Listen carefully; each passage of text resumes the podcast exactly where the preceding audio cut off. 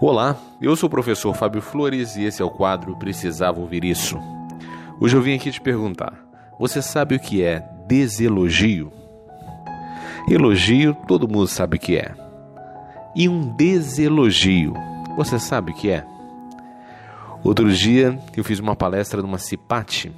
CIPAT é a Semana Interna de Prevenção de Acidentes do Trabalho, é um evento que as médias e grandes empresas realizam todos os anos, treinando os funcionários para um compromisso com a própria vida e a corresponsabilidade com a vida dos colegas. Nessa CEPAT, ao final de minha palestra, um funcionário da empresa contratante veio na melhor intenção positiva me fazer um elogio, só que acabou se tornando um deselogio. Ele disse: Professor Fábio Flores, você realmente tem o dom da palavra. Você nasceu com esse talento para emocionar e informar as plateias. Eu agradeci, mas no fundo eu fiquei pensando: que deselogio ele acabou de fazer. Eu acredito que ele tenha querido me elogiar, mas ao dizer que era um dom, ficou parecendo que eu não precisei me esforçar para conseguir aprender a fazer uma boa palestra.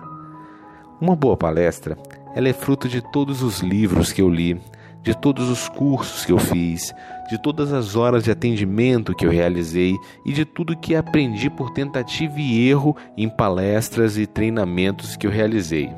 Por isso eu te digo: quando for elogiar alguém, elogie o mérito e não o que supostamente seria um presente dos céus. Valorize o esforço físico, intelectual e emocional de quem fez algo que, na sua avaliação, estava acima da média. Faça a pessoa sentir que valeu mesmo a pena cada minuto de dedicação que investiu para se tornar quem se tornou. O sucesso não ocorre por acaso. Ele é fruto de estudo, de treino e reinvenção. Valorize quem demonstra pagar o preço do sucesso.